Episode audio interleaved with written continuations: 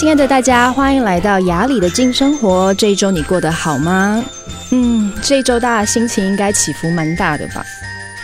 还是有些人其实你现在对疫情已经免疫了，你就已经开始开始觉得哇，没有关系，那些数字都只是数字，就像我们银行账户里面的存款，不管数字多跟少都不影响我们的日常。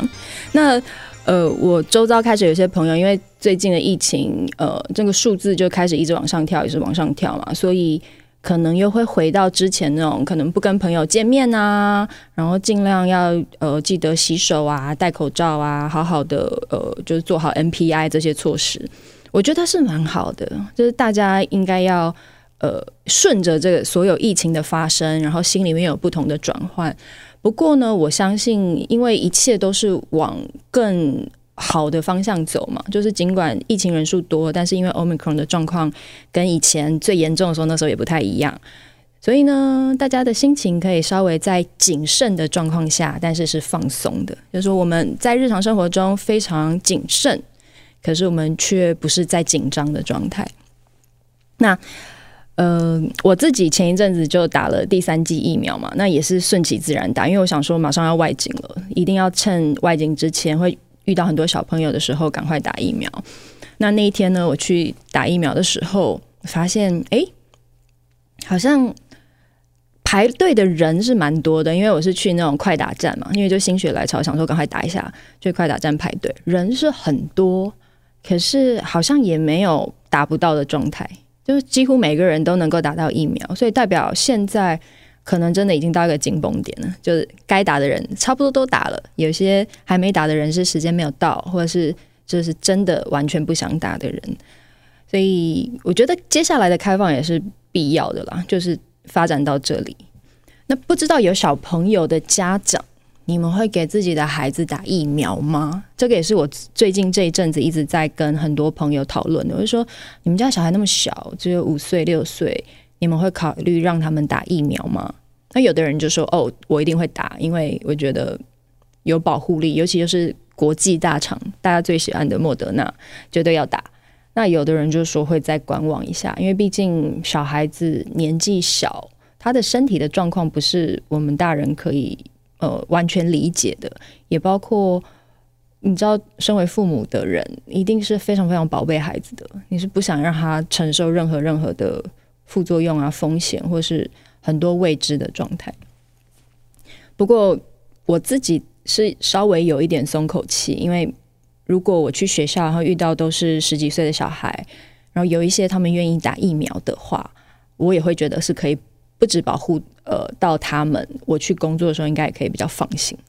对不对？尽管我已经打了疫苗，可是这个疫情跟病毒它也是会有突破的嘛。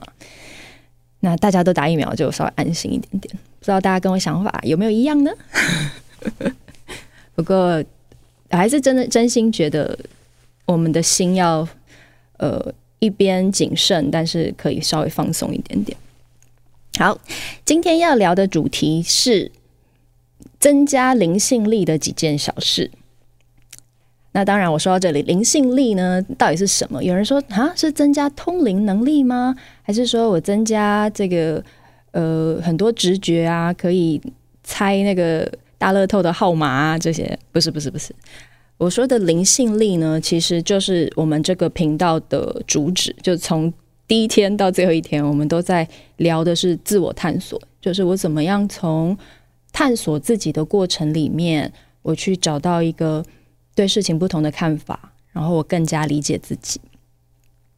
那想要增加灵性力跟好奇自我探索这件事情，其实呃，它必须是一步一步慢慢来，然后也要这个人你有这样子的意愿。我觉得意愿是非常重要的。我不知道大家有没有这样子的呃感觉，在我们周遭有很多人，他们的生活好像一直在做同样的事情，就是他每天都在做同样的事情，那也没关系，对吗？因为重复有它的美感。可是他的想法跟他的内在世界。好像从以前到现在一直都没有改变。像有些朋友他就会说：“哎呀，他一直都是这样子啊，他不会变的，他一辈子都不会变。那最常出现在哪里？就是爸爸跟妈妈的谈话，就比较年纪大的爸爸跟妈妈，然后就说：“哎呀，你爸爸就是这样子啊，他就是不会变，他一辈子都是这么强势。”有人就说：“哎呀，你妈妈就是这样，她就是搞超环，她一辈子都在担心别人，她不会变的。”那我们在说的这个灵性力，它就在给我们这样子非常规律性的看法，跟我们规律性的生活方式，尝试找到一个有可能变化的空间。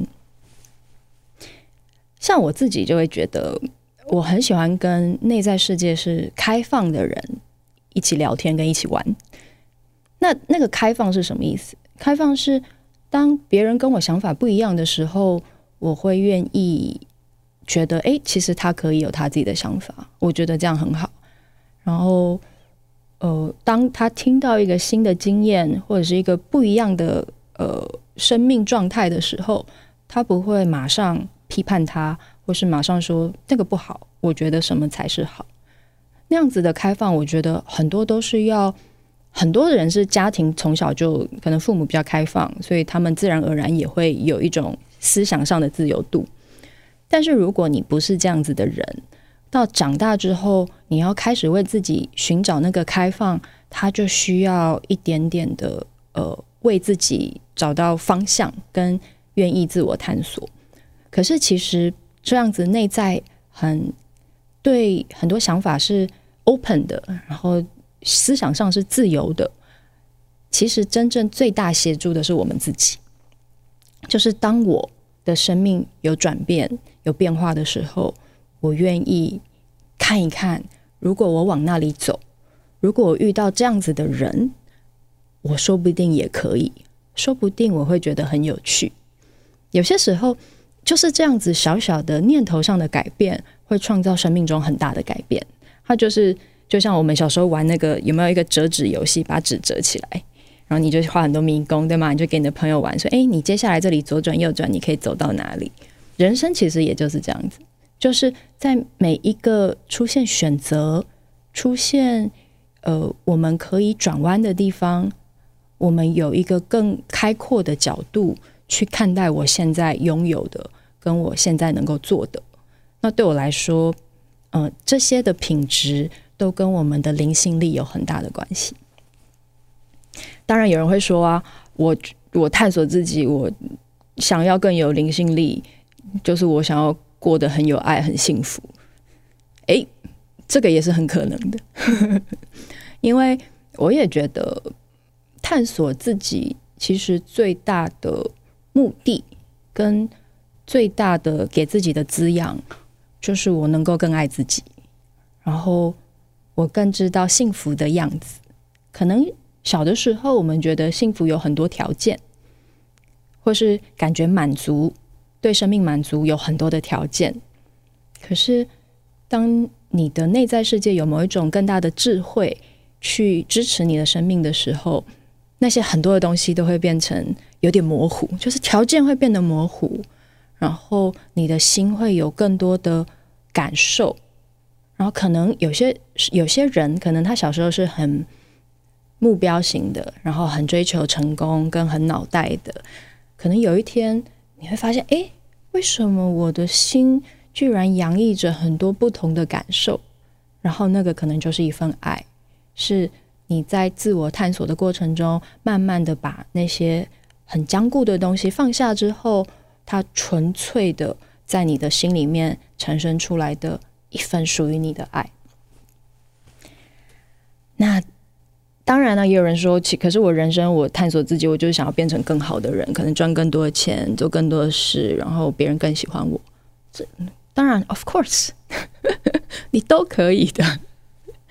所以我觉得每个人对。探索自己跟追求一个更大的内在世界有不同的需求，我觉得那个都是 OK 的，就是都非常成立。那今天我们要来聊的是，那到底该怎么做呢？我现在想要尝试找到这个探索自己的秘密，那我该怎么做？我自己觉得，嗯，我从小时候开始会看一些身心灵的书籍，到后来参加一些课程啊，然后开始进行每一个生命中很重要的转捩点，都跟我生命的挫折挫折很有关系。我以前呃第一个经纪公司呢，很很喜欢带艺人去算命，我非常喜欢他们，也就可以知道各式各样不同的门派啊，然后听听不同的看法。有一个老师呢，他就说：“哎呀，压力哦，就是每次谈恋爱如果失恋的话，都会就像跌到，就是说你在失恋的时候，你跌到谷底，可是你会反弹得更高的人。”然后那时候我听的时候，只觉得说：“哦，所以。”我没，我应该多失恋一点吗？不过到现在，我觉得我再回头去看，我觉得他们说的那些话不无道理。因为我记得我第一次找身心灵的书来看，就是第一次失恋，就大学的时候，第一次失恋的时候，我我这个我应该之前讲过，就是当我的内在世界找不到所有的安全感。有人陪你吃饭，你也找不到安全感；有人睡在就同寝室跟你睡在旁边，你也找不到安全感的时候，好像在书里面我可以找到一点点的平静，然后可以为自己找到不一样看事情的方法。然后那个时候我就发现，哦，原来这个世界上有这样一个方式，我可以协助自己度过很多很多的黑暗。然后后来。每次失恋我都看书，所以我所有的身心灵书籍大量阅读都是在失恋的时候，所以真的很感谢那些曾经失恋的经验。那为什么我这样说呢？为什么要说这个故事？就是很多时候人是这样子，我们喜欢顺境，我们喜欢别人赞美我们，我喜欢感觉自己很不错。可是我们从来不想要正视那些让我们痛苦的经验，我们不想要看失恋，我们不想要看失败，我们甚至不想要去靠近那些带着这些符号的人。可是，在我探索自己的过程里，我反而觉得，当我很拥抱这样子负面的经验的时候，尽管多痛苦，我都走进去。然后我想办法为自己找出路，他会给你的生命一个很大很大的祝福。然后那个祝福就是，对，原来我看见的这个这么难受的状态，这么黑暗，这么让我感觉不堪的，他其实也还好。然后我为自己在这个我最难受的状况里面，我找到一个新的看法跟角度。然后对我来说，灵性力就是这么一回事。就是，呃，每一件事情，你每一个人都有可能遇到死亡、意外、失恋这些痛苦的经验，每一个人都可以遇到。但是，谁可以用更好的看法跟更真实的状态，陪着自己走到另外一个地方？对我来说，我觉得灵性力给我的就是这个，所以我会说。如果你想要培养灵性力的话，就真的不用害怕谈恋爱。我昨天还在这个 IG 上看到一句话，他说：“不要随便进入关系，因为你有可能会伤受伤到你一辈子都无法痊愈。”然后我就觉得，嗯，这句话我不喜欢，我也不认同。因为当然，我们进入关系或者是我们要挑战自己的时候，我们都会害怕，对吗？去打疫苗之前，我也在想，会不会打了之后，就像 Peter 哥说的一样，头发也在痛，很担心。可是，就是因为要去做了之后，你才会知道头发痛不痛啊，对吗？就像你真的看见一个你爱的人了，然后你看到一个生命的一个转机、一个机会了，你因为害怕失败而不去尝试，其实你失去的有可能是你的全世界。所以，我觉得培养灵性力，第一个很重要的就是不要害怕生命的所有送到你眼前的机会，然后带着勇气去尝试。然后再来就是，呃，我们之前或许有说到一点点，但是没有多说的觉察的能力。我也有一些女生朋友，她们特别，每次我们聊天的时候呢，我们都会讲到很深刻的东西，比如说她跟这个先生的关系有没有哪一些是盲点，就是他们在关系中的盲点。然后我们在聊天的过程中，我们会互相沟通、互相讨论，对吗？然后你会感觉他在那个时刻，就是跟你聊天的时刻，他的内在有一部分是打开的，还有开始进入一个，哎，对，有没有可能是我也有问题，或是有没有可能？其实我们的关系没有那么绝望，可是很特别的是，当你可能几天没见到他之后，你会发现，哎，你下次跟他聊天的时候，我们又在同样的问题上一直打转，一直打转。那我就发现，觉察的能力呢，就是一个人我有没有能力看到，原来我一直在做同重复的事情，我一直在为我的关系注入同样负面的能量，或者是我看待自己的角度一直是。呃，负面的，或者是我一直不支持自己，然后这个觉察是需要很多很多的学习的，包括你能不能够看到你的生命在重复。我以前也去上过一个那种身心灵课程，哇，不是，那应该算是生命成长课，就是潜力开发那种课。那老师是一个香港人，他很特别，他就说，他说了很多，其实我都很喜欢，因为就跟呃。有点像是我们在《秘密》那本书里面学到，就是你生命中发生的所有事情都是你自己吸引来的。然后有一次他就说：“你不觉得有一个人，他每天都做着一样的事情，然后呢，发生一样的事，然后可能譬如说他每天都这样上班，然后领这样的薪水，可是呢，他有一天期待他做同样的事情，但是有不一样的结果。你觉得这可能吗？”就这个世界就是这样嘛，你做多少事，它的结果就是会这样子。那为什么你都还在做一样的事情，可是你却期待结果不同？所以他才说，当我们愿意觉察，我们正在重复着一样的概念，包括你的生命的状态，然后你在做的事，包括你对别人对应的方式，然后你尝试想要改变结果，其实那是不可能的。可是如果你愿意觉察你这些状态，然后为自己找到某一个改变的空间跟出口，有可能你才会创造不一样的结果。其实，所以其实这个也呼应我们第一个说的，就是对你的人生是要是开放的，然后同时你要愿意觉察自己，然后勇敢的去创造改变。这个是比较是心态上的。然后再讲到觉察，要怎么样真的能够觉察？大部分的时候，我们的脑袋都是很忙的啦，真的，我自己也是。就你知道，每天只要是在睡觉以外的时间，都觉得好多事情可以安排，好多事情可以思考。可是，其实真正我觉得一个更完整的生命状态是，我不只用我的脑袋去面对所有一切，我也有一个很灵敏的直觉。还有我跟我内在世界连接的那个可能性，然后那样子的可能性的来处，它可能不是我们脑袋思考的逻辑本身。那像有的朋友他说：“哎，你真的讲话有些时候有很没逻辑哦。” Yeah，有些时候没逻辑的本身就是在打破逻辑，不是吗？我我是真心说的，因为我小时候也是一个很注重逻辑的人，可是。当我慢慢开始进行多了之后，我会发现，当我愿意很放松的把我的逻辑脑袋再安静一点之后，就是我稍微让它再松一点，我不要一直挑别人的错误，然后我不要一直看这个东西合不合理，会有一个新的可能性出现，就是我会发现我居然可以很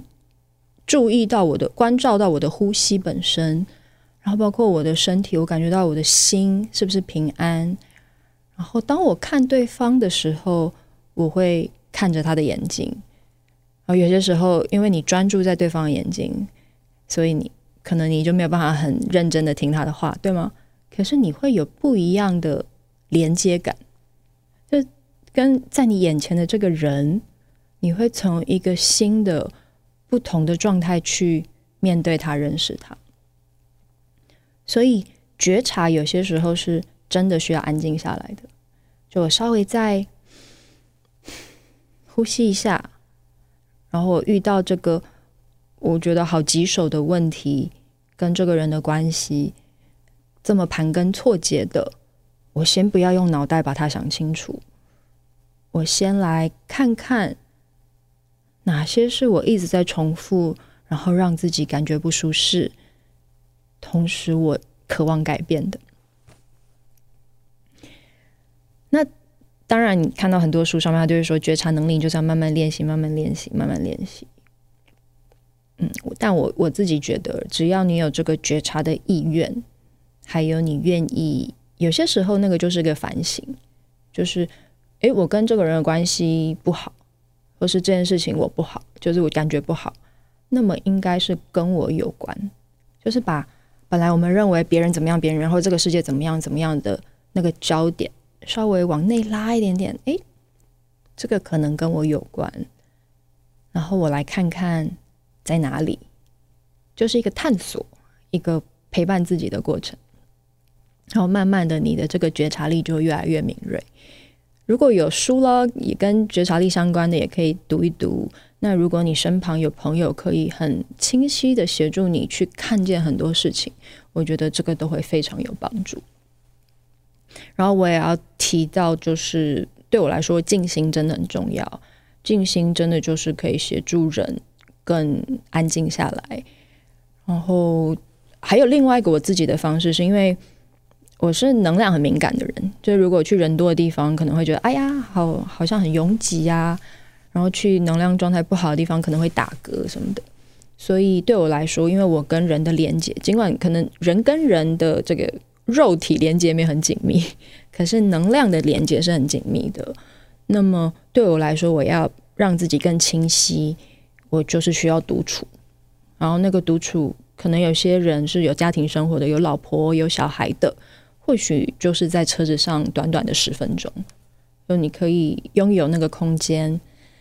然后可能不要有音乐，不要不要有这个什么广播，不要有这个 podcast 的声音，就很单纯的。深呼吸，跟自己在一起，然后慢慢的那个呃这样子的练习呢，就比较让容易让你从一个很纷闹繁杂的外在世界聚焦转弯到自己的身上。那当然还有很多咯，包括可以泡澡啊，或者是呃参加一些课程，这些我觉得读书都是很棒的。那我今天就是要跟大家分享，我觉得很重要的就是要有勇气去挑战，然后同时你要呃愿意开放，然后拥有觉察力，同时呢也给自己一些空间独处，然后如果可以维持静心的状态，有这个习惯，我觉得是非常好的。这个就是。提升你的灵性力的一点小事，分享给大家。我们下周见喽，拜拜。